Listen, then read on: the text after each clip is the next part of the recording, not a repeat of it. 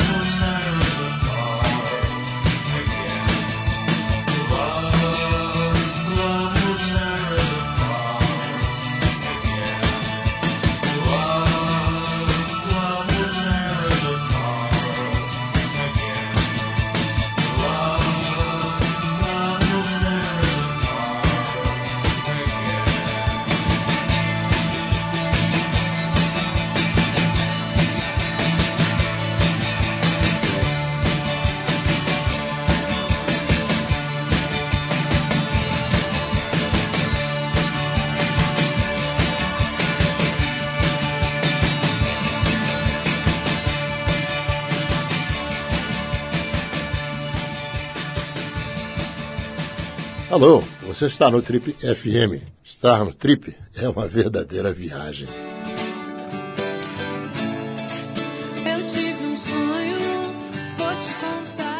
Ela é carioca da gema, foi criada pelos avós paternos e durante a infância e início da adolescência, as músicas que reverberavam pela sua residência eram nada menos do que Bach, Mozart, Chopin, entre outros clássicos. O único rock permitido pelo avô um ex-cirurgião e assessor da presidência da República, era a música dos Beatles. Já na Faculdade de Desenho Industrial e Comunicação Visual da PUC, lá no Rio, onde ela ingressou com 17 anos, ela entrou em contato com outras experiências sonoras um pouquinho diferentes de Bach, Mozart e Chopin. Por exemplo, um pouco de Tim Maia e James Brown, que vinham do quarto do irmão, um Stevie Wonder e um Marcus Valle, que estavam em trilhas das novelas da época, e mais um pouquinho de James Joplin, Led Zeppelin e Rita Lee que rolavam nos arrastas, como eram conhecidas as festas da faculdade nessa época. Depois de escutar o pessoal da Gangue 90 e Absurdetes cantando Perdidos na Selva e das frequentes visitas aos ensaios da banda Crisma, formada por alguns amigos, ela resolveu compartilhar suas habilidades vocais com o mundo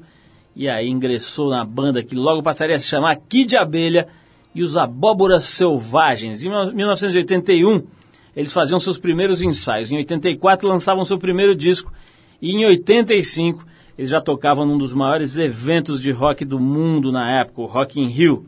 Depois de 25 anos do primeiro álbum do Kid Abelha, depois de muitas críticas no começo da carreira, de muitos prêmios ao longo da trajetória da banda, a gente recebe hoje com muito prazer a cantora e compositora Paula Toller, que já está há 10 anos tocando também um projeto solo e que lançou recentemente seu terceiro disco, intitulado Nosso. Paula, antes de mais nada, é um prazer te receber aqui. Fazia 10 anos né, da nossa última entrevista, que foi lá no Rio de Janeiro. Te entrevistei para as páginas negras da Trip. Depois acho que a gente também se cruzou numa, num papo no rádio e tal. Mas fazia um tempão que a gente não sentava para conversar. E a primeira pergunta, a pergunta que não pode deixar de ser feita é o seguinte: você não muda absolutamente ah. nada. Isso é irritante. Isso, isso como dizia o, o Otávio Mesquita, isso dói, isso fere, isso machuca. Como é que é que você se, se preserva em formol? Deve ter alguma forma secreta e nós exigimos que você a revele neste momento. Olha, vou, vou cobrar caro para revelar. Você troca o sangue igual o Mick Jagger? Dizem que o Mick Jagger troca o sangue na Suíça, etc. Tem é. alguma coisa desse tipo? Bom, em primeiro lugar é um prazer conversar com você de novo aqui. Realmente a gente já teve papos ótimos e agora já se passaram 10 anos, então tem muita coisa aí para contar. Mas não, tem uma história de fazendas também, fazendas de pessoas para produzir ah, sangue, né, para trocar. Para trocar os glóbulos. É. E nada, menino, eu assim, meu pai também sempre pareceu muito mais novo do que era, então acho que é uma coisa genética, não tem, não tem nenhuma influência direta nisso, não tem nenhuma receita secreta. Agora tem um fato que, que é notório, que é o seguinte, as pessoas que moram no Rio acabam tendo uma tendência de ficar mais em forma, pelo fato, por mil razões, mas até pelo fato de que se expõe mais o corpo, você está toda hora na praia, etc. Você tem uma preocupação, um cuidado com esse tipo de coisa? Tem uma, uma rotina de preparação física, etc., ou é mais relax e bota na mão de Deus e da genética? não, não, eu tenho. Eu vou te dizer que hoje em dia eu tenho uma disciplina de atleta. Praticamente eu tenho um programa assim de, de treinamento e, enfim, é uma é uma coisa que eu já fazia assim meio intuitivamente, comecei a, a, dar mais atenção a isso também, de fazer exercício. Você faz o quê? Dá, Físico contar? e mental. Mas pode né? contar o que, que você faz? Você corre, você pedala, você Eu faz corro, musculação? Faço musculação, faço pilates, jogo tênis. E só, né? Também não dá mais, não cabe mais. Paulo, outro, outro fato incrível é o seguinte: você tem um filho de 19 anos nesse momento morando na Califórnia ali, deve estar estudando, imagino. Como é que é isso? Quer dizer, você teve um filho só, né? Filho único, garotão, moleque já tá grande, quer dizer, pô, é, é, é, parece mesmo, você olha nas fotos, parece um, um, amigo aí, um irmão, etc. E no fim acaba sendo mesmo, né? Porque não tem tanta diferença de idade assim. Como é que tem sido esse, esse, essa combinação né, desses papéis? Né? Hoje, tanto a mulher quanto o homem têm papéis inúmeros que acabam tendo que se combinar. Você tem que ser mãe, é, artista de, de rock, você tem que, que pensar nessa, nesse, nesse lado físico, enfim, você acaba tendo mil é, papéis para desempenhar, né? Como é que é esse específico de mãe na tua vida? Olha, é, foi é uma das melhores coisas que aconteceu para mim e que influenciou nas outras coisas que eu faço. Eu, assim, eu me tornei uma pessoa muito melhor depois que eu me tornei mãe. E não sei porquê, talvez porque a minha família, que, que né, de onde eu vim, é uma família complicada, como todas, aliás, uma família toda meio errada, assim. E eu, desde, o, quer dizer, no começo eu achava que eu não teria filhos, assim, aquelas coisas de garota, né, que você achar que não, comigo não vai ser assim, eu vou ter filho, porque não tem nada a ver, porque esse negócio não dá certo. E depois, enfim, mudei e, e, e passei a, de repente você tem uma sabedoria que você tira não sei de onde, porque não é assim uma coisa que passou de mãe, avó, não, não, não, eu nem tive isso, assim, de ficar tendo essa. É, claro que eu tive pessoas que me ajudaram, minha sogra, por exemplo, maravilhosa, uma pessoa ótima que me ajudou muito. Mas você cria realmente um, um, um método próprio, um jeito próprio ali com a criança e ao, ao mesmo tempo é, você passa a lidar com aquilo de uma maneira. Eu sempre tive muitos muitos planos assim de como eu faria que eu não eh, a relação de confiança nunca tratei como criança claro tratava como criança mas conversava sem fazer sem infantilizar demais né? conversava normal nunca deixei de responder uma pergunta. Então a gente tem realmente hoje em dia uma relação de muita confiança. Sempre fui mãe e não amiguinha né? Quer dizer, a gente dá risada, a gente canta, a gente sai, às vezes agora eu vou visitá-lo, ele volta, mas os momentos que tem conflito também, alguma coisa que eu não acho boa dele fazer, ou enfim, eu digo, eu falo, olha, e hoje em dia também não dá para dizer, não pode, né? não tem mais, não pode, já é maior de idade. Mas quando tem alguma coisa que eu não concordo, eu digo, olha, eu não concordo com isso. E se for muito grave, isso aconteceu há um tempo atrás, só para você entender mais ou menos, porque é difícil, é complicado, né? Você não tem um manual para você seguir. Teve uma situação que ele queria ir para uma aventura muito louca, assim, e era um negócio perigoso de escalar lá no Rio, mas era meio oba-oba dos amigos, não era um negócio assim com gente que tem experiência e tal. E chegou um momento que eu falei, cara, eu tenho dois caminhos aqui, eu posso fazer uma conspiração com os pais dos outros amigos e começar a ligar e dizer para não deixar, não sei que lá. Ou eu vou conversar com ele, vou dizer tudo que eu penso e vou falar que eu não concordo, que eu não acho legal e tal. E aí conversei com ele, ele não estava nem em casa, ele estava na casa de um amigo já dormindo para no dia seguinte cedo, não sei o que lá. E a última coisa que eu falei para ele foi o seguinte, eu falei, olha, eu quero pedir para você não ir. Eu não posso fazer nada se você for. Agora, é isso, é perigoso esse lugar. Além de tudo, tem bandido. As pessoas se perdem lá. Vai depois helicóptero ter que buscar. É um negócio. Vocês não estão indo com ninguém que já fez isso milhares de vezes. Darará, darará. E aí ele ficou puto. Não foi.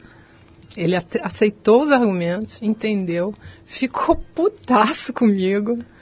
E no dia seguinte estava no jornal que tinha três meninos perdidos, não sei o que lá, e era verdade. Olha só. Porque é um lugar, a Pedra da Gávea não é um lugar bom para isso, eles não têm treino disso. Então é assim, a gente tem confiança um no outro e a gente se diverte também fazendo as coisas. O Paula, tem uma outra característica na sua biografia que é, é pouco comum, digamos, aí nas pessoas que trilham essa carreira de música, etc., que é um casamento longevo, né? É tá verdade. Há um século casada. E é, como é que é essa história? Quer dizer, também é um desafio, né? Como, como a relação de mãe com filho, a relação do casal também é uma coisa que tem que ser administrada, etc. Como é que tem Seres sido isso aí? humanos em geral, para se relacionar, é aquela coisa, a gente não fica sem se relacionar, mas aí como é que faz, né? Porque cada um tem a sua solidão, né? A gente é também ligado a uma coisa meio vazia ali no ao vazio, aquela então você fica com a pessoa, mas você não fica. E mas a gente é muito parceiro, a gente tem sempre, a gente está sempre fazendo coisas juntos. O Lui faz cinema, eu faço música, a gente se mistura, eu dou opinião nas coisas dele, ele me mostra o roteiro quando ele está escrevendo. Às vezes a gente faz coisas profissionais juntas, já fiz música para filme dele, ele agora dirigiu o meu, o meu show, o DVD. Então a gente está sempre, tá sempre com alguma coisa para fazer e pensando e dando opinião, criticando. é bem legal. Paulo, agora que a gente fez esse primeiro bloco, uma coisa família, no próximo Sim. nós vamos para as profundezas da sua biografia aqui. Eu quero saber, por exemplo, de onde vem a inspiração para o, para o erotismo de certas letras que você escreveu e escreve, que são ótimas, por sinal. Mas isso a gente vai saber depois de tocar essa música aqui que é, aliás, emblemática com relação a esse assunto que eu acabei de mencionar. The Good, The Bad and The Queen. É um álbum de 2007 que deu nome a uma banda. Na verdade, o disco era para ser o primeiro trabalho solo do Damon Albarn, vocalista do Blur, mas a parceria com Paul Simonon, ex-baterista do Clash, com o Simon Tong, guitarrista do Blur e do Gorillaz, e também com o Tony Allen, que foi baterista do Fela Kuti, deu tão certo que o trabalho solo acabou virando um grupo novo com o mesmo nome do álbum que é The Good, The Bad and The Queen. Então, desse grupo aí de retalhos musicais de primeira qualidade, a gente separou a faixa Kingdom of Doom. E depois de tocar essa banda, a gente volta para saber de onde Paula Toller tira essas letrinhas apimentadas. Vamos lá.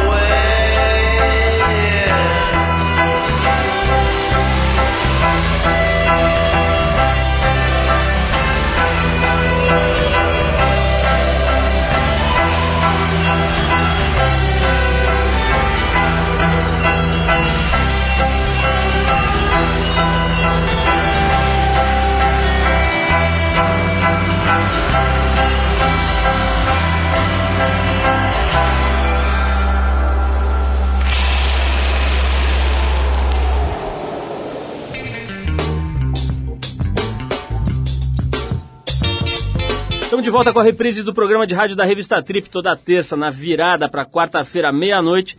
A gente reprisa o Trip Eldorado da semana anterior. Vamos lá.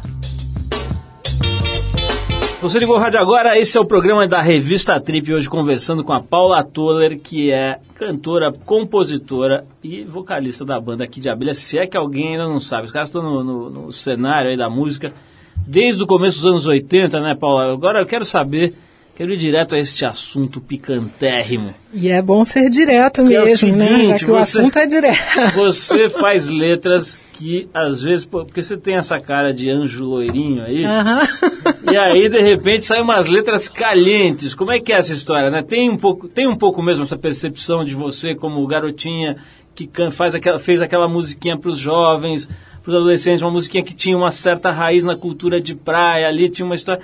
É. De repente, pô, vira uma mulher e começa a falar de assuntos adultos. Como é que é essa história, essa, essa digamos, dicotomia aí na tua percepção? Desabrochar. Me conte, me conte tudo. É, porque eu acho que tinha uma coisa no começo que a graça do negócio era ser igual aos meninos. Era ser um menino, né? Do, do ponto de vista da- das farras, da música mesmo, de ter uma banda. Isso não era, mesmo já nos anos 80, quer dizer, eu não estou falando dos anos 60, que foi o que aconteceu com a Rita, por exemplo, com a Rita Lee. É, é que essa vontade mesmo de sair para a estrada, de rock and roll, de né, ter banda, se apresentar no palco e tal, é, de ser copiada, de ser virar, né, da, da atitude do negócio. Só que no Rio era uma coisa mais relaxada, como sempre, em relação a São Paulo, por exemplo, né? Teve uma época que o pessoal apelidou de rock de bermuda, não sei o que, porque a gente usava bermuda. Mas eu me vestia como os meninos. Eu era, eu era um moleque, praticamente. Né? E desde criança, as brincadeiras mais interessantes sempre foram as brincadeiras dos meninos, de rua, de bicicleta, de jogar isso, jogar aquilo. E eu tinha um lado menina, assim, gostava de boneca, não sei o quê, mas na hora de brincar ali, era para dia de chuva isso um pouco. E, enfim, as coisas foram acontecendo, o tempo foi passando, e, e essa, essa maneira de começar a perceber também o lado feminino, mas sem ser mulherzinha, piruinha, né? Um lado feminino mesmo, né? Forte. E eu acho que, agora você me perguntou sobre as letras, eu acho que veio tudo junto, entendeu? Vontade de ser mais sexy, de mo me mostrar mais, de mostrar mais opinião e de escrever mais diretamente sobre erotismo e sobre, enfim. Então acho que veio tudo junto, naturalmente, assim, sem, sem ter sido um planejamento de marketing. Paula, e essa história de ter 10 anos de trabalho solo, né? Isso já foi responsável por muita briga, por muita dissolução de bandas, etc. É. Porque a tendência é a química do grupo ficar meio abalada, né? É, como é que é? Tem sido tranquilo? Já chegou a ter um pouco de ciúme? Como é que tem sido isso daí? Olha, o ciúme sempre teve, né? Normal. É, O que eu acho que estava acontecendo é...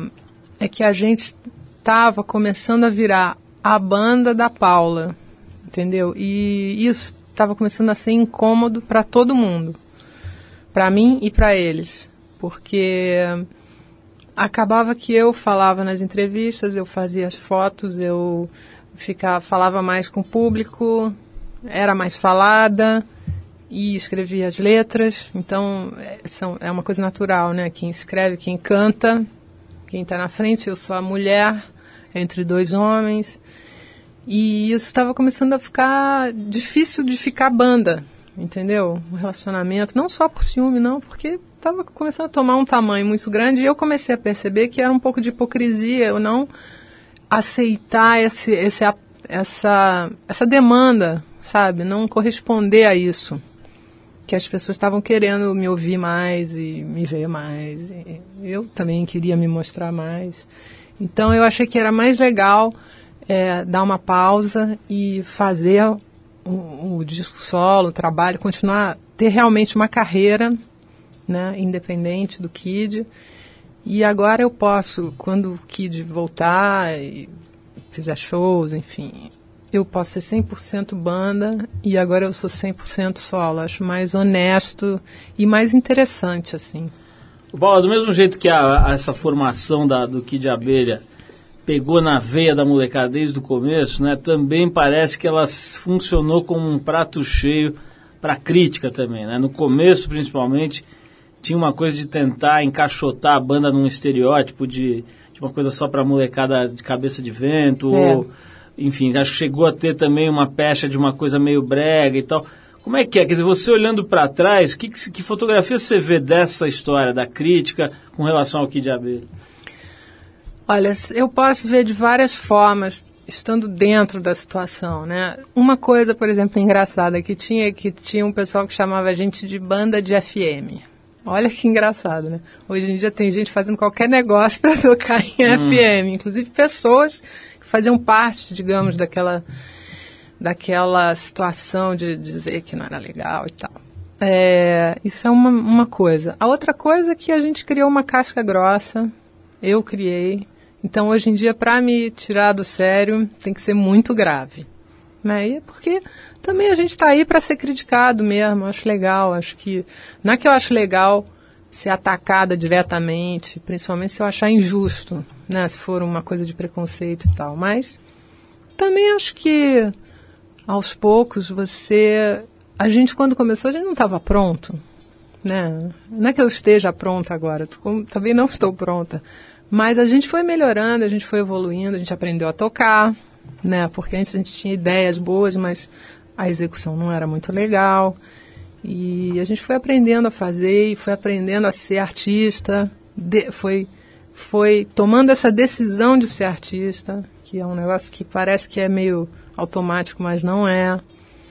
E sempre com aquele tendo toda uma estrutura profissional, mas mantendo um pezinho lá no impossível, né, no, na, em procurar coisas que, enfim, que estimulem, que sejam interessantes.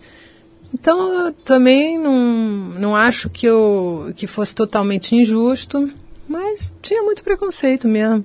Tinha aquela briga de Rio e São Paulo, jornalista de São Paulo que falava mal do pessoal do Rio e vice-versa. Paulo, é. você está tocando num assunto que acho que é bastante quente hoje em dia, que é a questão da superexposição, da, da, da forma como se lida com a imprensa, com... É, é, e agora tem essa coisa da imprensa de celebridades, né? Da, da, das revistas especialmente, mas também já tem programas de televisão e, e outras mídias aí, muitos sites, né? Você parece que tem uma administração bastante é, é, rígida, vamos dizer assim, da tua exposição, né? Você tem uma consciência forte com relação a dosar a tua visibilidade, etc. Isso é uma coisa orquestrada, planejada, ou é simplesmente você vai segurando? Como é que você lida com essa história de eh, para tentar não se deixar levar é. pelo aluvião das celebridades? é, bom, primeiro que eu tenho um trabalho que já é conhecido, então se eu sou uma celebridade é porque eu tenho um trabalho célebre, né? É claro que hoje em dia, quando se fala celebridade, se fala, agora tem esse termo famosos, né? O famoso que estava. Tinha algum famoso no seu show? Você sabe, e pior é que isso contamina, porque já teve um crítico uma vez, quando a gente gravou o acústico, MTV, que falou assim. Ele não gostou de várias coisas e tal, e ele falou assim: não tinha famosos, né? tipo assim, não foi um show importante. Depois até vendeu um milhão e meio de discos. Até hoje está entre os dez mais vendidos. Mas não tinha muitos famosos na, na... A coisa mais famosa que tinha era, um, era uma, uma, um buquê de flores que a Luana Piovani mandou. Que era visitado, tinha visitação no camarim. o cartão da Luana e tal.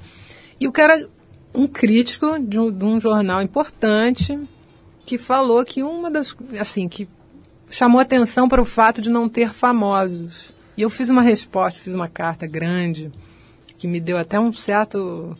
É, depois um certo boicote do jornal, porque eles publicaram, mas não gostaram. E eu respondi, falei, olha, alguma coisa está errada quando você diz que o problema é que não tinha famosos, entendeu? Mas voltando ao que você perguntou, é, eu é, intuitivamente, eu não tenho nada planejado, mas eu eu tenho uma hora que eu falo assim, hum, aqui não. Ah, não, vou não. Entendeu? E aí é uma coisa meio. Agora, no começo fiz muita coisa que depois me arrependi. No comecinho, assim, ainda não tinha essa indústria toda, não tinha paparazzi, nem nada, mas eu fiz algumas reportagens sobre vida pessoal e depois eu me via retratada muito mal, assim, muito muitos equívocos, a coisa da edição, da maneira de colocar. Então passei a ter um certo cuidado com isso. E eu acho que. E agora eu gosto de aparecer, eu sou exibida. Mas assim, não não com a minha vida familiar, né? Quer dizer, eu também não eu não acho correto você usar as pessoas da sua família para se divulgar, né? Enfim, mas eu tenho trabalho. Agora, hoje em dia tem muito veículo e pouco conteúdo. Então, qualquer coisa é notícia, né? Se você fica lendo tudo que é site, você lê coisas e fala assim, não acredito, fulano machucou o dedão do pé, só falta isso, né? A gente tem aqui na TPM uma sessão incrível, que é o, o, o release mais sem noção do mês. Sei. E as coisas se superam. Mas olha só, vamos falar daqui a pouquinho com a Paula Tolle, mais um, um, um bloco aqui. Vou falar sobre dois assuntos que eu acho que são polêmicos e tem a ver com essa história do mundo das celebridades, etc. Primeiro é cirurgia plástica e depois a gente vai falar sobre desconforto com a gravidez. Mas antes vou tocar aqui esse cara chamado Frankie Valli e, e a banda era The Four Seasons. É uma banda de pop rock que fez muito sucesso, principalmente na metade da década de 60. A gente separou o maior hit do grupo, a música Grease, faixa título do filme do mesmo nome, né? O Grease, um dos musicais de maior sucesso na história do cinema. Depois do Frankie Valli and the Four Seasons, a gente vai saber da Paula Toller o que ela acha da cirurgia plástica. Vamos lá.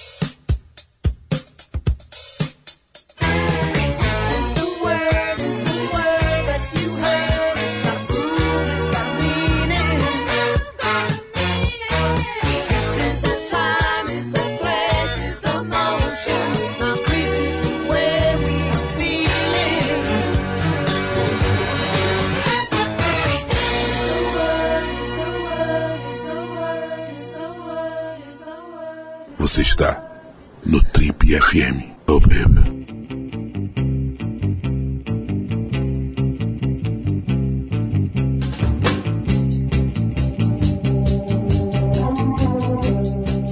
Estamos de volta hoje conversando com a Paula Toller aqui no Trip e a conversa está ótima. E Paula, eu quero saber o seguinte: na entrevista que você deu para a TPM, Uhum. entrevista de capa para Nina Lemos, faz um pouco menos de dois anos.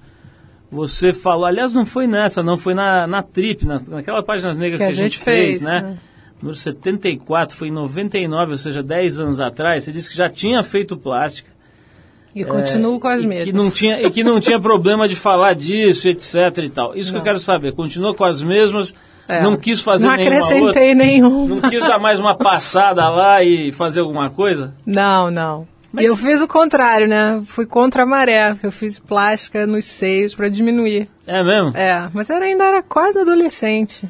E como é que como é que você vê essa história aí, né? Tem, tenho visto, outro dia eu falei aqui, e depois esse meu amigo percebeu que eu estava falando dele, mas eu falei que tem um amigo que disse que estava, acho que num shopping outro dia, e passou uma senhora que ele ficou olhando uns 15 minutos até ter certeza que era a mãe dele. Ah, Porque ela fez, é, é verídica essa história, ela fez tanta plástica que ele de fato, em alguns, de alguns ângulos, assim, ele não reconhece a mãe. sei. E ele fala que ela se transformou numa instalação.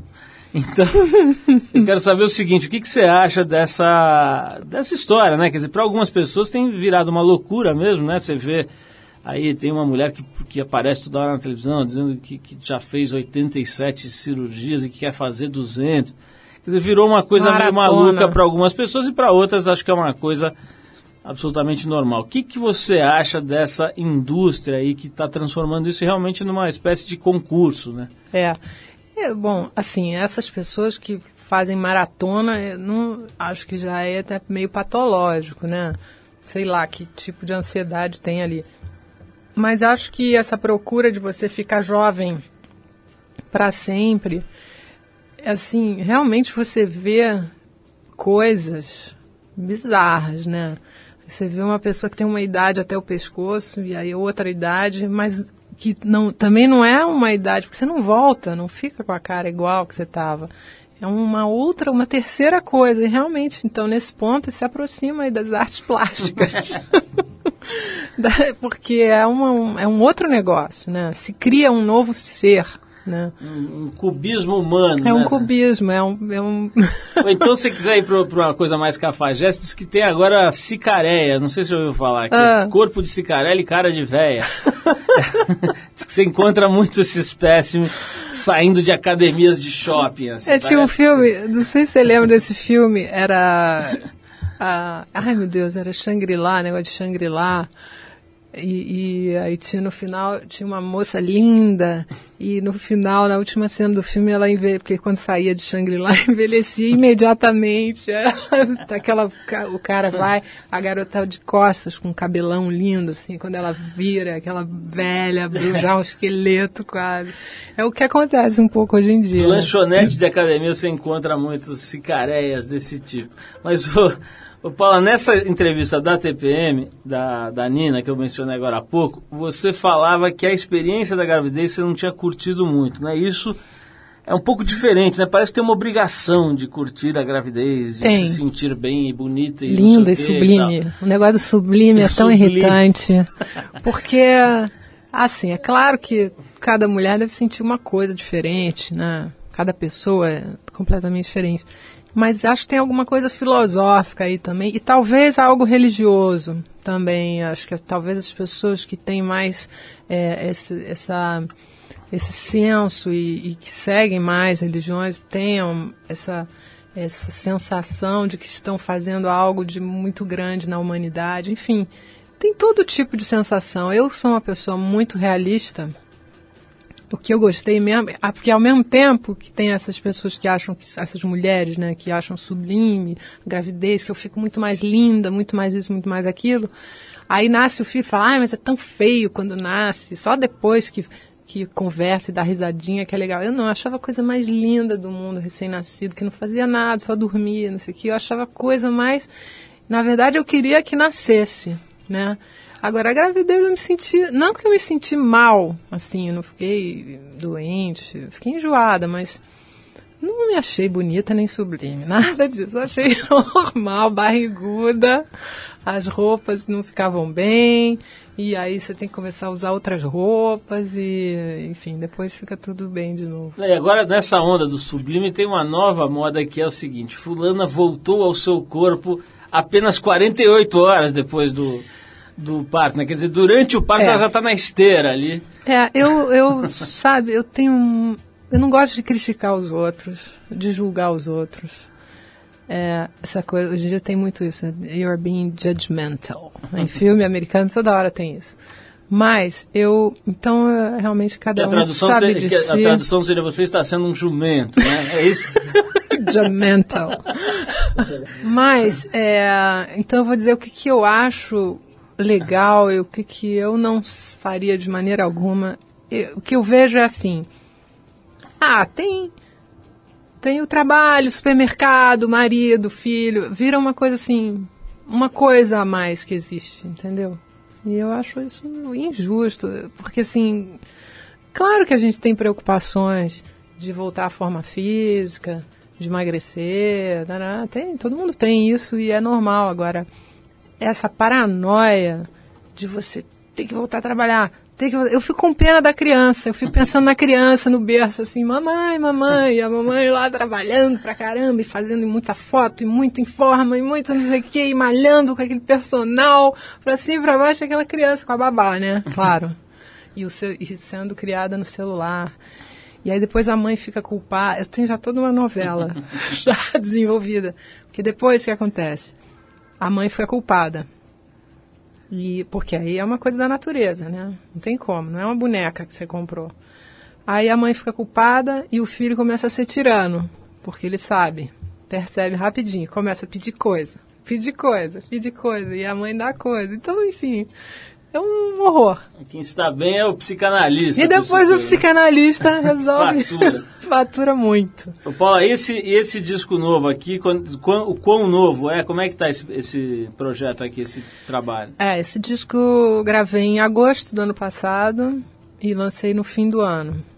Então, e é o disco ao vivo, né? É o meu primeiro show, minha estreia como cantora.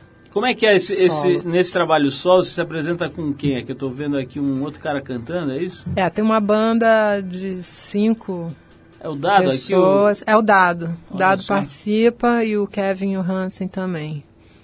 Que vieram, foram ao Rio para gravar comigo.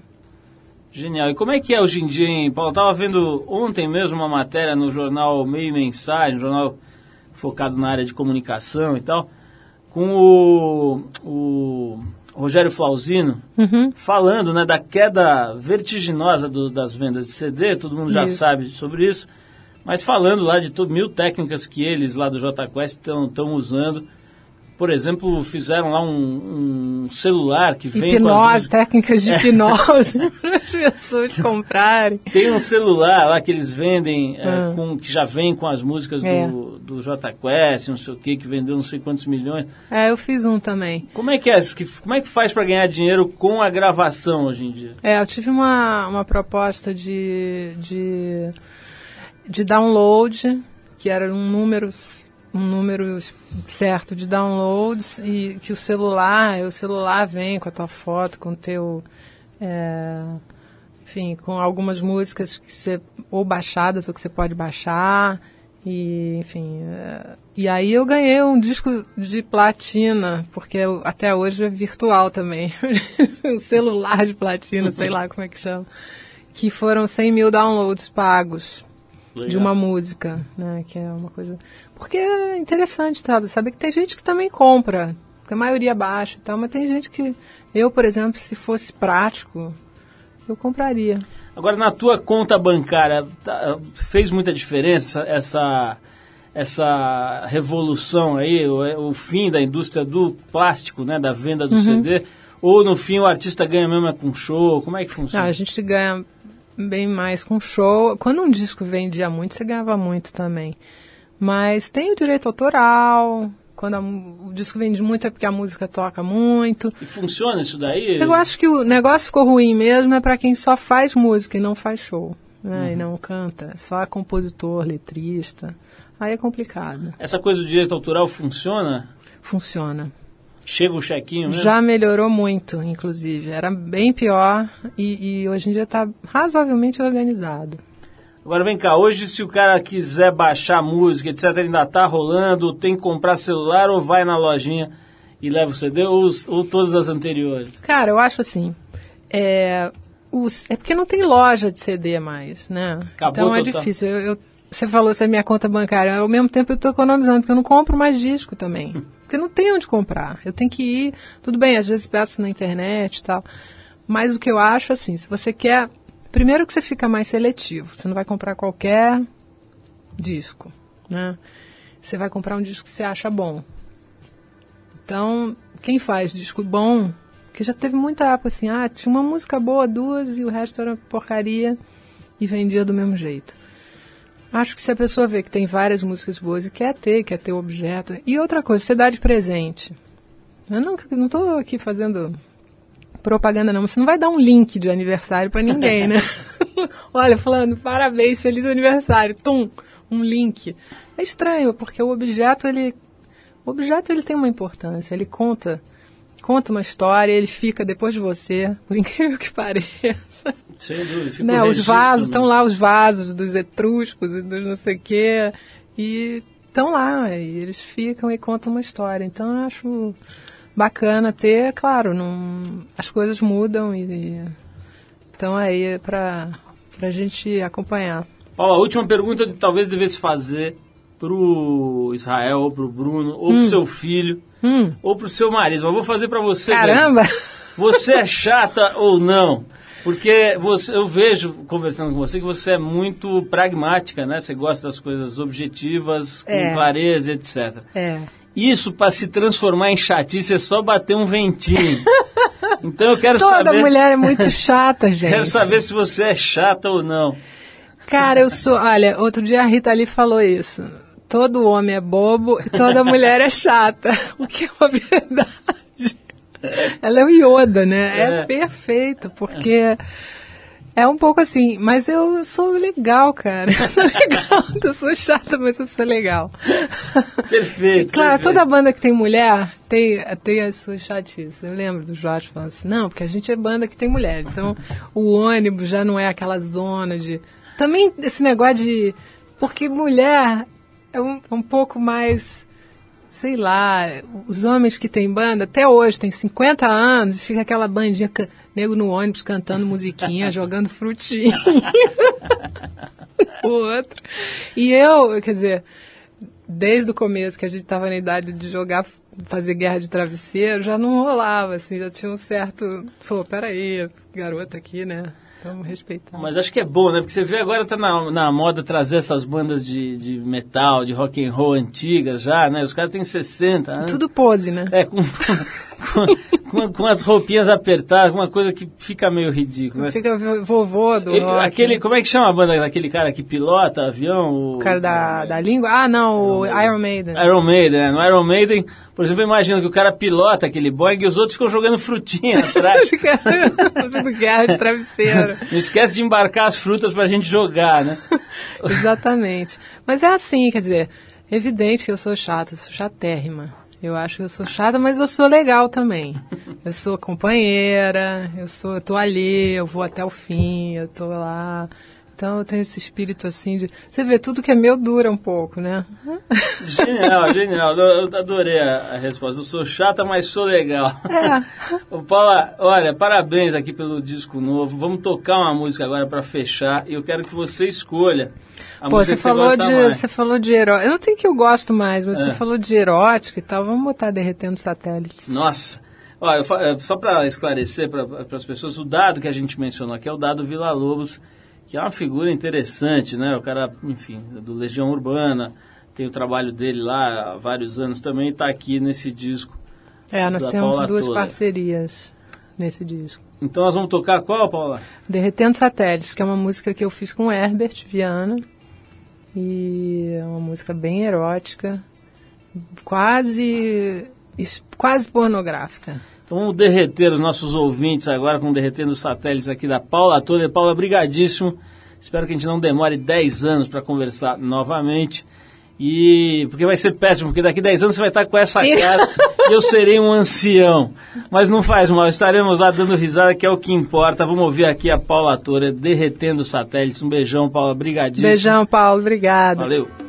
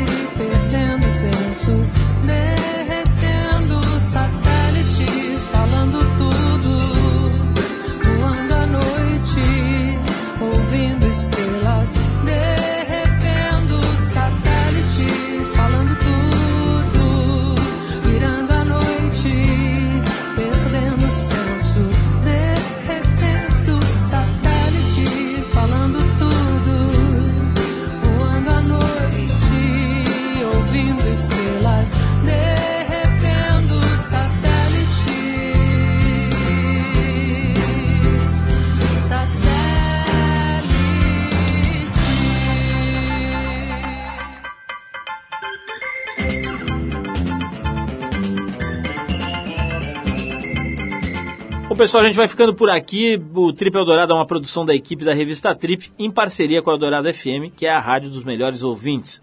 A apresentação é de Paulo Lima, com participação excepcional e esporádica de Arthur Veríssimo. Coordenação de Endrigo Kiribras. Produção e edição Alexandre Potashev. Para falar com a gente é só escrever para radio@trip.com.br ou entrar no www.tripfm.com.br, onde você pode dar sugestões de músicas e de convidados. Vai encontrar um arquivo para escutar e baixar para o seu tocador de MP3, diversos programas nossos aqui de várias épocas, enfim, um site bem completo. Na sexta às 8 da noite a gente volta com mais um Trip Eldorado inédito. Um abração e até lá.